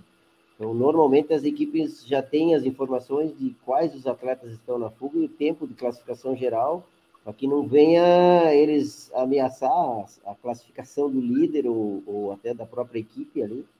E aí você deixa, ah, o fulano de tal está com 20 minutos, ah, ele pode abrir 19 minutos, ele não vai pegar a liderança. Então esses atletas eles têm mais facilidade, né, de sair nas fugas porque o tempo deles já na classificação geral está bem atrás. Então é tudo um controle ali de o líder da montanha está defendendo a montanha, o líder dos pontos está defendendo os pontos e a, o líder geral está defendendo a classificação geral deles, se eles querem só a geral ou se querem a geral por equipe. Aí eles fazem esse controle dentro desse tempo, né? É, né, Vanglien? Você, é, como é que você armaria a, a etapa de amanhã que vem para a chegada? O que, que você acha? Se você é da Quick Step, por exemplo, ou se você é da Alpecin, o que, que você faria aí? Fala aí para gente. Bom, se eu fosse da Alpecin, que eu acho que é o que tem o assim, sprintista que está que tem mais condições de ganhar. Se bem que eu estava vendo a pontuação hoje, com a desistência do, do, do Bennett, o Renko ficou o segundo colocado na, na, na, por pontos, né? E o Renko segundo e o terceiro o Roglic, acho que é isso, né? Não sei se é o Roglic o terceiro. E a diferença mas, de pontos é muito. Mas bem sei, longe, bem longe. Então bem, então, bem longe. Eu não sei quanto de pontos ainda que está em jogo ainda, se ainda as equipes ainda, é lógico que consegue é, mudar. Mas o Pedersen está numa situação, é, vamos dizer assim, confortável. Então, eu acho que, de repente, a, a, a equipe da a, Alpe, Alpe, Alpecin, né? Agora, Alpecin. Alpas, agora fugi. Alpecin. Alpecin. Alpecin. a Alpecin é, teria total interesse em estar tá diminuindo essa distância mesmo, porque eu acho que o Pérez está bem confortável. Só colocando aqui o Cururuzinho Godoy entrou aí, viu? Cururu Godoy entrou. Um abraço pro Godoy aí. Apareceu o menino aí. Aí ele aí. Então é isso. Eu acho que. que mas o, o Celso também. A Trek vai, vai defender essa camisa, porque é, acho que é a única coisa que eles têm agora para se agarrar. Eu não sei se o Pérez você consegue levar ela até o final, né? Você acha que não, pelo jeito? É, mas eu acho que ele vai brigar para continuar com ela. Não sei se ele tem café no bule para tudo isso daí. Mas é, a diferença ainda está muito, tá muito distante. Você tem que encurtar. O assim tem que encurtar essa distância aí. Exato, né? Então, ó, o Pedersen tem características diferentes do Tim Mernier, por exemplo. E, e se, só, se eles se sentindo muito confiante, eles vão entrar no para puxar amanhã, mas eu acho que amanhã, é, principalmente, a Pecinha que vai tomar a rédea da, da, da etapa para tentar trazer o time Mernier para ganhar essa, essa etapa de amanhã e também, né, brigar ali pelos pontos da classificação é, de, de, verde. Temos ainda duas semanas, ainda tá, dá tempo, né, é, do time Mernier, aí são 50 pontos ali na linha de chegada, então isso vai fazer bastante diferença. Bom, galera, é, tem um filminho aí que eu acho que o Filipinho tá, só para a gente registrar a passagem ontem por Campos e vocês verem lá o perrengue. Eu não, não acho que foi perrengue, não, é, ter pedalado em Campos com garoa, com chuva. Hoje em dia, com essas roupas, eu nem usei. Essa daqui, ó, é uma roupa que é, é para uma situação parecida com a de ontem, mas eu, eu sou meio calorento, então eu acabo não usando mas é uma roupa mais, é, ó, é uma roupa mais pesada, né? Tem aqui o, os bolsos e tal, é bem pesada essa. Não foi necessária de jeito nenhum, para mim, pelo menos. Eu acho que o Renan é mais friorento, estava comigo ontem lá. Mas, ó, de é, segunda pele, a camisa, o manguito, a camisa normal e o corta-vento, só o corta-vento aqui, tranquilo, né? É, sete, Você tá ficando 9, velho. Tá ficando mais cascudo. É. Não, não, velho, quando fica velho, quando você fica velho, o, Renan, já... o, Renan, o Renan é um chassi de grilo, coitado, não tem gordura, tem frio, ele sofre mais. Eu, é, você, o Valsemar, são mais cascudo já. O Celso é um albino, ele não usa, não tem frio, cara. Ele é da terra do frio. É, então. Ele é esse menino é esse guru, ele Tá no, tá no jeito aí, filhinho, o filminho, só pra gente registrar? Fala aí pra mim, faz oi, tchau, abraço. Não tô.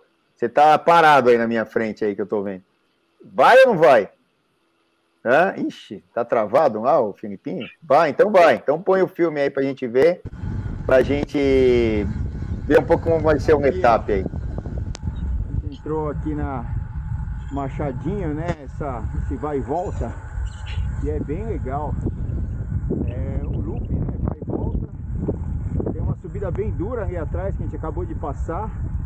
E ali é um trecho interessante da prova, porque de muita inclinação, não é tão longo. Então, o que, que acontece? É, pode ter uma definição ali, um ataque, uma aceleração, ou até para mostrar que é mais amadora, é, também um ponto importante ali, né? De é, não perder tanto tempo ou recuperar tempo em cima de outros. Olha o Renan chegando. Então, bem legal. Uma estrada bem bucólica, bem gostosa. Esperamos que no dia da prova isso aqui esteja mais amigável, né? Sem estar tá chovendo. Mas é, eu vou dizer que está gostoso hoje. A temperatura não está ruim. É só não parar para não esfriar. Aí o resto é tranquilo. Então, trecho bem, bem legal. Mais um, né? Da prova aqui do Metap Brasil, Campos do Jordão 2022.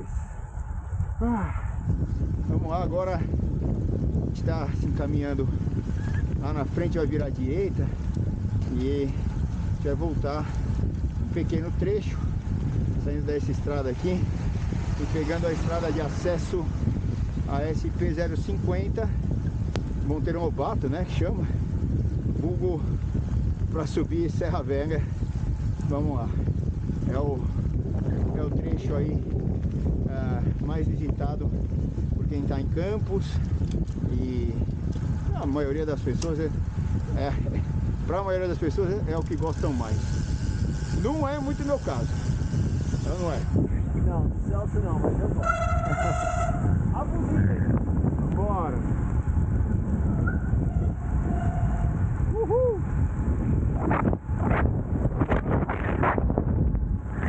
Direita. Bom, também não dá para ir para esquerda, né? Não. Esquerda não tinha jeito. É. Vamos lá.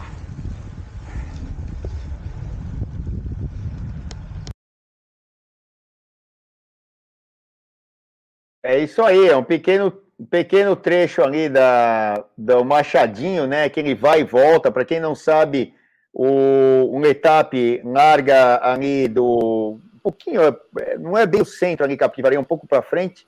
Ele vem, sobe uh, o pico do Itapeva. Eu nunca tinha subido o pico de Itapeva de bike e tal. Subi ontem, eu tinha subido uma vez de carro só. Um lugar maravilhoso, lindo. E é duro. duro, é duro, você é duro. Eu subi ali, aí tava chovendo pra caramba ontem, e descemos, né? E desce para uma outra via até ali, que é mais inclinada ainda do que a via por onde sobe. É, aí passa ali de novo, né? No, no, centro de eventos ali, André Franco Montoro, onde é a largada do etapa, segue em, serração, é, em, em relação ao. em direção né, ao portal, passa o portal, aí vai descer a Serra, a Serra Nova. Serra Nova é mais larga, vai estar o trânsito fechado e tal. Ontem estava chovendo sem trânsito fechado, a gente foi embora. É, você desce mais rápido que os carros, né? É, numa situação dessa aí, porque tem sempre um caminhão ali travando todo mundo, tem radares e tal, e dá para descer tranquilamente. Aí você faz uma curva bem à direita na entrada de Santo Antônio do Pinhal. Tem uma subida bem durinha ali, né? Na entrada de Santo Antônio do Pinhal, que é, ali tem que botar potência. E aí desce até Santo Antônio do Pinhal. Passa direto na cidade vai embora sentido essa SP050, que é a Monteiro Lobato, que vem lá de São José dos Campos, em, em, pista única, né? Pega a direita, a direita você vai, tem uma serrinha tal, vai chegar próximo ao começo é, da Serra Velha, vai entrar à direita no tal do Machadinho ali, que é uma, uma estrada bem estreita, tal, onde a gente filmou aí já a volta. Tem os tops duros ali, vai e volta, volta né, do Machadinho, entra de novo na SP050 e aí começa a Serra Velha. A Serra Velha tem aquela característica, né? É, que eu falei que eu não, eu não gosto, eu não gosto de subir, eu não, não é que eu não gosto de subir, eu não subo, então você não faz bem, você não gosta, né? E, e aí ela tem aquela característica de ser constante, tipo 5, 6, 5, 6, 5, 6% e não sai daquilo. E 12 quilômetros de subida, para mim, são intermináveis. Estou intermináveis, estou com, com, as costas doendo até agora, lá da, da tal da Serra, da Serra Velha. O Renan passa tranquilo. É, eu, acho que, eu acho que... Valsemar, uma, ah. coisa que eu, uma coisa que eu tenho certeza que ele não viu foi ciclista, porque só tava ele e o Renan com o outro lá, dois loucos de pedalar ontem. Duvido, é, eu duvido que ele encontrou com alguém, você Mar, ontem lá. Então, de, deixa eu só, então, eu falei, eu falei isso pro Renan exatamente quando a gente estava entrando no Machadinho. Eu falei, Renan, nós não vamos cruzar com ninguém hoje. Só os dois idiotas loucos somos nós dois. Né? Que a gente viu a previsão do tempo, viu que ia chover, era o único dia que a gente tinha para ir para lá, que foi ontem, por causa da folga da, na volta. Eu falei, vamos. Eu, antes, né? eu falei assim, eu vou de qualquer jeito. Ah, então eu vou também. Então tá. Falei, Renan, para você até que não tem tanto tempo de ciclismo, isso aí é um baita divisor de águas. Você pega uma situação complicada com chuva, com vento, o diabo e não sei o quê, e ele quase tomou um chão logo depois disso aí, porque a gente sobe ali um trecho e despenca, e, e numa das tangentes ali, ele, putz, ele, eu ouvi só, quase foi pro chão, Aí ele falou, nossa, é. meu, quase fui pro chão. Eu falei, vixe, ia acabar com o nosso passeio hoje aqui. Então eu falei isso para ele. Não vamos cruzar com nenhum ciclista. Não cruzamos. Por incrível que pareça, e ainda era segunda-feira, com chuva, com frio. Quem era um louco que ia estar lá? Só nós dois, né, Valsemar? Fala aí. É, é você aproveitou a tua folga precisava fazer aí para ajeitar as coisas para a transmissão, então não tinha jeito e não podemos parar o tempo, chove, faz sol e a gente não sabe quando. Mas uh, comentando aí sobre esse trajeto de vocês, é, é, é, bem, é bem perigoso, realmente, com chuva mais perigoso ainda. E sobre o percurso, é duríssimo, inclusive, porque se eu não me engano, ele é, larga e sobe o. o, o Pico de Itapeva.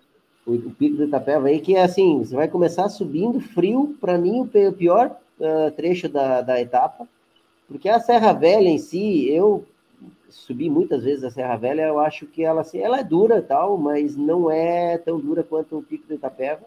E aí você já tá, já definiu, já selecionou, já está mais aquecido, e aí você já sabe se vai chegar bem ou não. Então, é uma prova bem seletiva, perigosa. As pessoas têm que tomar cuidado, né? Porque para não estragar a brincadeira aí. Então, tem que tomar certos cuidados e a, a, a, diferença da prova não é na descida, o pessoal tem que ser consciente que a classificação e a, a diferença é na subida e não na descida. É, é isso mesmo, falando a voz da experiência aí, um campeão brasileiro com muitos títulos, né, muitos outros títulos aqui. Eu vi o Balsemar é, ganhando uma prova que eu fui competir, eu já não competia tal, e fui, fui meio de ali de Laranja, numa equipe de Guarulhos, não sei o quê, lá numa volta do litoral ali de, de, do Paraná. E a última etapa, justamente, é, largava em Curitiba e descia a primeira etapa lá para o litoral, Antonina, não sei o quê, pá, aquelas cidades ali. É, e aí a última etapa subia, acho que eram quatro cinco etapas, e essa etapa que subia, justamente subia a 277 ali, que é a, que é a, estrada deles ali, ali, do Porto, é, do, de Paranaguá para Curitiba. E, e, eu furei, graças a Deus, eu furei naquele dia, e eu entrei no carro da equipe, e a equipe que me resgatou foi a equipe do Valsemar, que era ali de Blumenau, né, Valsemar, se não me engano? Blumenau, Blumenau. E, e aí a equipe me resgatou, eu vim conversando com os caras, e, e, e ajudei ali a dar caramanhola, não sei o quê, dane-se, né? Estou aqui na minha, graças a Deus, porque era subida, eu não queria nem a pau subir aquela serra. E... É 3 quilômetros aquela serra lá. Então, cara, ela não é dura também, mas é longa, né? É, ela é estilo a Serra Velha, um pouquinho mais suave, porque ela é mais aberta, mas a inclinação deve ser a mesma. É gostosa de subir. Né? É, gostosa para quem Celso. sobe bem, né? Ah. o Valmir Rossi falando aí com o Valsemar tá dormindo no formol. Que ele não fica velho, seu homem. Abraço, boa, Valmir. Boa, Valmir. Ó, eu vou, eu vou mandar um óculos pro Valmir, tá? Ó, ó, tá precisando de um óculos, viu, Valmir? Você tá meio... Acho que ó, você. Já, já notei o meu. Olha lá, olha lá. O Valmir tá precisando de óculos aí, mas tudo bem, é brincadeira, né? É, o, o, que que acontece? Então, aí eu só para contar o final, subiu a serra, aí tinha uma fuguinha lá e tal, e o Valsemar furou. Eu não sei se ele vai lembrar disso aí. Ele furou. Eu desci do carro até para ajudar, não sei o que e tal, e os caras staff lá trocaram. Trocou, meu, daqui a pouco, quando a gente voltou lá pro pelotão, que ele estava na fuga, ele já estava. Ele deve ter pego um carro, um caminhão, um caminhão, sei lá que diabo, para pegar os caras lá, porque não era impossível pegar tão rápido. E sei que ele estava na fuga de novo. Aí não precisa nem contar se não quiser. Mas é. a chegada, a chegada foi no a chegada foi no autódromo ali de Curitiba. Quem que bate a chegada dos caras? Valsemar Justino. E foi muito legal ter acompanhado ali a prova e visto a qualidade. Pô, sei lá, o Valsemar tinha 30, e, 30 anos naquela época, sei lá quanto é, aí. E é, e eu também e tal, né? Mas eu fui mais. Eu, eu já estava trabalhando que nem um camelo em loja e tal. Eu não, não, não treinava mais, ia de vez em quando numa prova ou outra. E, mas foi muito legal ter visto o Valsemar ganhar do jeito que ganhou, mesmo furando e tal. Eu lembro que o Pagarini estava lá, cortou na subida. O Pagarini estava indo para a Europa naquele ano, se eu não me engano, faz tempo pra caramba, né? E na subida largaram o coitado Pagarini para trás e o Valsemar tinha aqui uns 10, 15 caras, acho, na fuga ali, não sei se ele vai lembrar. E ele bateu a chegada lá dentro do autódromo de Curitiba. Não tem mais autódromo aí, né? É, acabaram com o autódromo, né? Não, autódromo tem. É, é, até o pessoal faz uns pedais lá em é, Pinhais. O autódromo. Pinhais, é, Pinhais, é. Pinhais. Até, inclusive, é, nessa, nessa prova, eu nunca fui um montanheiro, mas eu me defendia bem na subida, e essa prova aí, é, eu fui favorecido, né? Porque a, a Calói tinha oito atletas e o velocista deles era o Paglarini.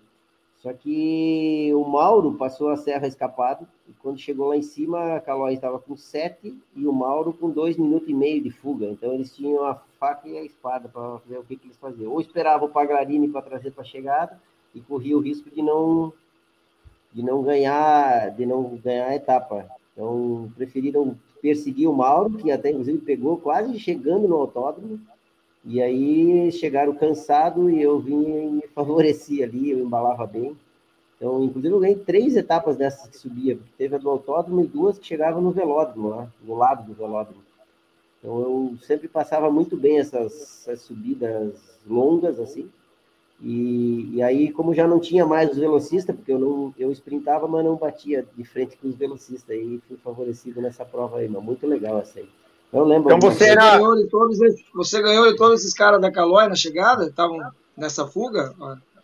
Sim. Foi isso? É, inclusive, até quem fez segundo nessa prova, se eu não me engano, foi o final do Batateiro ali, José Reginaldo. Quem que era o técnico da Calói nessa época? Silvestre, Silvestre, né? Silvestre queria matar ele. Silvestre? é, o... O que, que eu ia te perguntar? Então você era o Pedersen do pedaço ali, vai, se a gente for comparar, vai. Você é. conseguia passar a montanha e ainda sprintava ali com os caras, não era o mais potente, mas se virava bem, né? O, é, o time Menier da vida era o Pagarini que ficou para trás, e assim a gente vai comparando ali os atletas para o pessoal entender aqui como é que funcionam as organizações das equipes, não é, Valsemar? É, exatamente. É...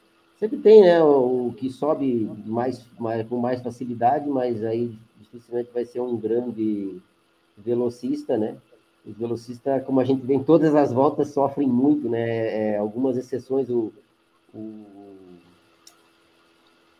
Sagan, ele tem uma facilidade em algumas subidas que ele passa e não tem mais velocista e ele acaba ganhando algumas etapas aí também. Então, o Pedersen é. aí é um desses e eu ganhei muita etapa assim que já as provas eram duras, já tinha passado as montanhas, eu conseguia juntar, e aí eu fazia algumas chegadas aí que já não tinha mais os velocistas. Né?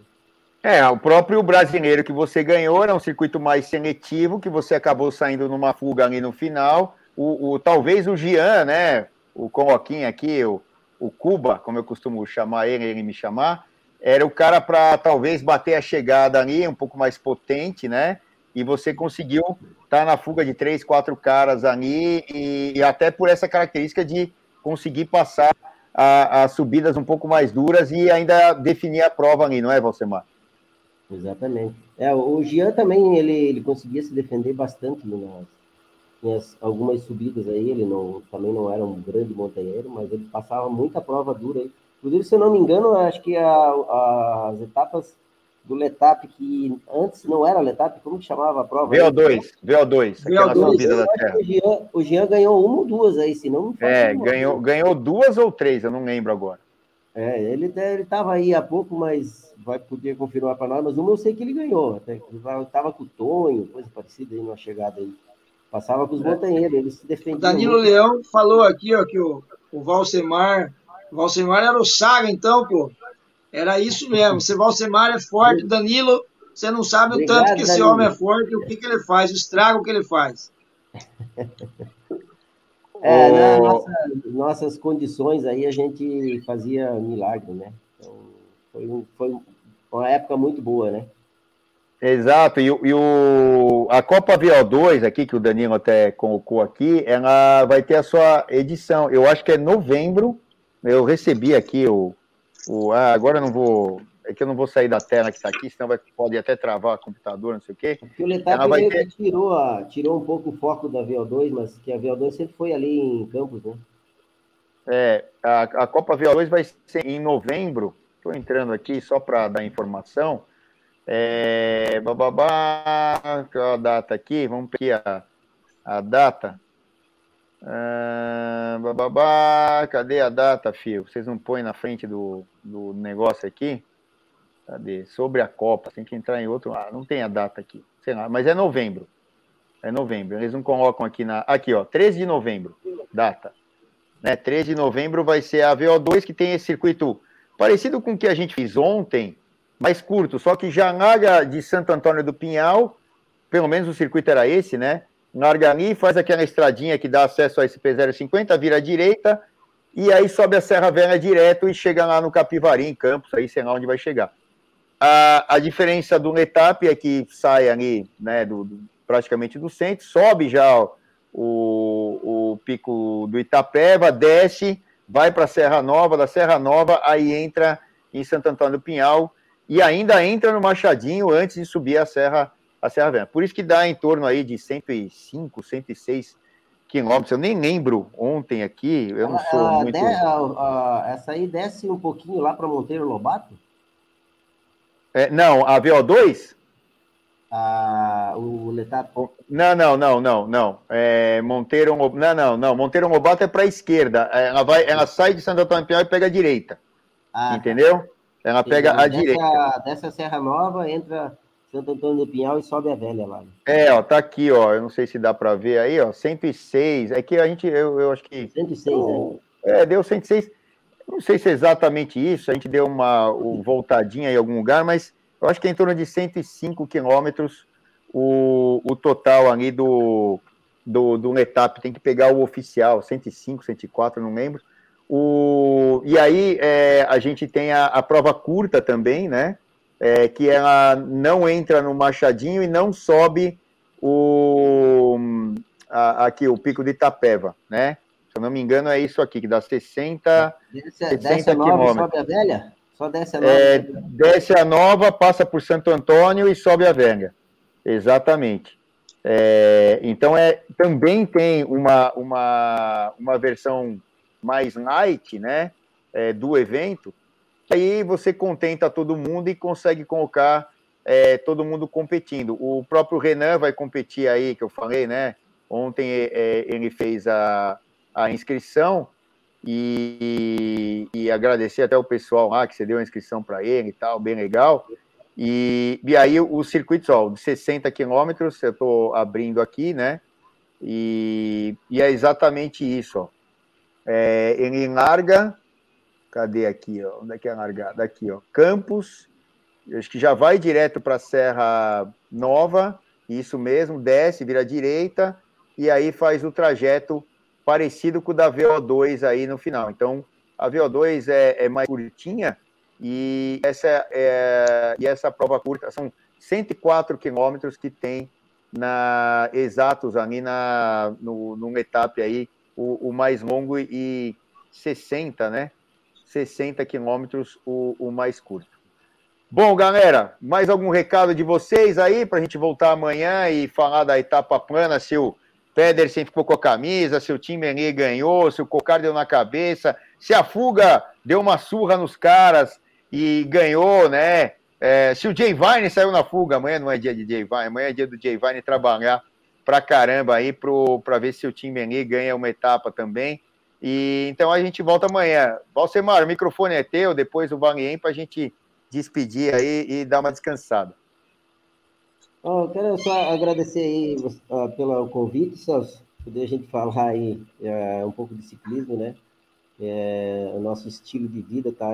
Já estamos aí muitos anos na, na, na, luta e não, não deixamos a peteca cair, né? E agradecer aqui a galera que acompanhou aqui, o pessoal do Joinville Ciclismo, o, o Valmir lá de, de Porto Alegre também estava acompanhando aqui, o Nísio de Timbó. Então, um abraço a todo mundo aí e obrigado pela oportunidade e de uma luta aí.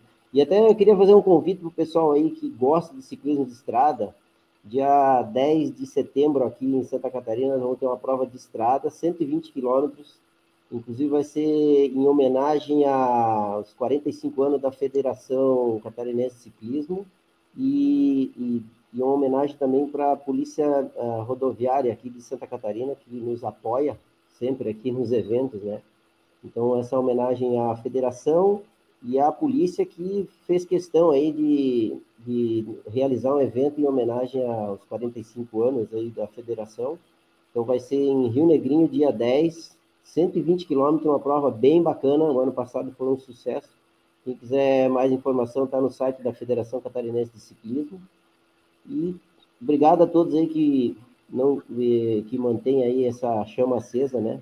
E nós que gostamos de ciclismo estamos acompanhando de perto aí todos os eventos e o Celso vem dando essa força aí, sempre cada dia fomentando mais. Agora vai mostrar aí a, o Letap, a, a prova a, da Bike Series, né, Celso? E tem mais alguma novidade ainda para frente aí? É, daqui a pouco a gente, a hora que fechar, a gente vai falando ainda. Ainda estamos negociando é, outras, outras provas. O foco total agora é no Letap é, no dia 25 de setembro, para a gente fazer essa transmissão funcionar direito. São vários desafios lá, com sinal, com drone, com câmera na moto, com câmera fixa, com reportagens, um monte de coisa que a gente vai trazer. Esperamos que dê tudo certo. Claro, é sempre um desafio em campo, né?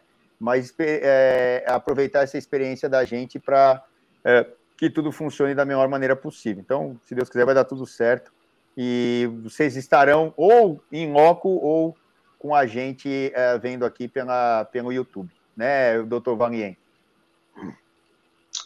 Olha, quando você falou aí que já está na hora de acabar e programa bom e gostoso e com gente agradável, a gente tem vontade de falar que nem o programa do Jô Soares quando acabar. Oh, porque perdeu o Valsemar, cara. É um prazerzaço estar com você, Valsemar. Você não sabe a alegria que eu fiquei a hora que o Celso falou, pô, nós vamos estar hoje com o Valsemar. Prazer imenso, tá? Te rever aqui, ainda que em vídeo, mas assim a gente pode matar a saudade, né? Eu tive lá, o Celso não sabe, mas eu tive em Santa Catarina, deixa eu ver, foi o ano passado que eu fui correr a prova em Itapema. Eu tive a oportunidade de ver o Valsemar lá. E não sei se o Celso sabe, mas o Éner, o bebezão, mora lá em, em, em Tijuca. Ele é catarinense agora, o bebezão tá lá. Ele tá eu tive a oportunidade de ver o Valsemar é, e conversar com o Valsemar. Cara, Você prazer imenso, Valsemar, te rever aqui, partilhar do seu, um pouco do seu, das suas histórias aí. É, espero que o Celso convide mais, né? Você que você venha mais aqui, eu também, né? Que eu tô aqui. Hoje eu tô ficando, já tô ficando local aqui no Bike Hub já, mas é um prazer, é um prazer discutir. Hoje foi uma hora e 44 aqui, a gente vai falando e o tempo passa e a gente não vê passar. E se largar a gente conversar, o Danilo Leão acabou de falar, pô, tem história, que legal. é isso aí. Se deixar juntar dois, três, com o tempo que nós temos de ciclismo, deixar, Danilo, fica a noite inteira, o programa vai 24 horas, a gente não cansa. Prazer, obrigado, Celso, pelo convite mais uma vez. Essa prova Pode falar, você, Marcos. Essa, essa, prova de Itapema que você veio vai acontecer no final de setembro aí. É, era, era, na verdade, ela era para ser outubro rosa, mas aí teve muito evento, na, tem muito evento durante o mês de outubro, então vai ser finalzinho de setembro, começo de outubro, vai acontecer Isso. É, eu não sei se o Alcimar está sabendo, mas eu Ah, ele, é, eu tô sabendo do acidente dele aí, né? É, travou ali, o, o Vanien travou. Travou. Bom, Vanien, eu não sei se você vai. Ah, voltou? Voltou aí. Você estava travadinho, Vanien. Eu não sei se destravou. Destravou aí agora. Tá ouvindo, Vanien? Não, né? Eu acho que travou de vez ali. Bom, amanhã, amanhã estamos de volta. Acho que o Vanien caiu ali. É... Não, voltei aqui. Ah, voltou? Então vai, fala aí o que você ia falar. Só terminar, é, o Valsemar, acho que ele não está sabendo que eu estou acidentado, né, Valsemar? Você não está sabendo, né, que eu tive um acidente, não? Não, estou sabendo sim, o Celso já tinha comentado aí, já. Ah, então, então eu, tô, eu não vou poder ir aí, mas o ano que vem eu vou estar tá aí, porque eu gostei demais, eu até inclusive estava vendo casa para comprar aí, eu ia mudar para Santa Catarina de vez aí. Gostei muito daí mesmo aí. E, então, só terminando, Valcimar, aquele abraço, então, prazerzaço, Celso, obrigado do convite mais uma vez, estamos aí juntos sempre que precisar, e Valcimar, prazer enorme ter compartilhado aqui com você esse, esse Bike Hub aqui. Igualmente, grande abraço e boa recuperação para você, esperamos eh, logo você estar tá de volta aí pedalando, né? Com Deus certeza quiser. vai estar, tá, com certeza. Bom, Valsema, obrigado. É, eu, vou, eu, vou, eu vou te chamar outros dias e trata de você atender aqui. É, é uma ordem, não é um pedido. Vamos, vamos e... acompanhar aí para ver o que, que vai rolar aí nesses próximos dias aí, que vai ficar bem, tá bem bacana, tá ficando emocionante, que é isso que o pessoal gosta, né? Porque quando fica uma volta sem muita expectativa e não sabe o que, que vai acontecer, e alguns já toma conta da volta, é, é até chato de ver. Então, temos algumas expectativas para frente aí. É isso aí. Vamos lá. Amanhã a gente volta, a gente vai convidar o, o Valsemar outros dias aqui. Tem muita história para contar. Tem essa, tem aquelas daqueles tombos e tal. A gente vai contar isso também. Volta do estado e quebra clavícula, não sei o quê. A gente vai contar as partes ruins também de ser um ciclista. Não é só ganhar, que nem eu falei essa aí do autódromo da volta do litoral aí de, de, do Paraná, entre outros, volta Santa Catarina, etc, etc. Bom, galera, obrigado pela presença de todos vocês, obrigado pela interação. Amanhã às sete estamos de volta, se Deus quiser. E para quem tem bicicleta como estilo de vida, só aqui no Bike Hub. Tchau, abraço, até amanhã. A etapa de manhã, hein? Valeu. Tchau.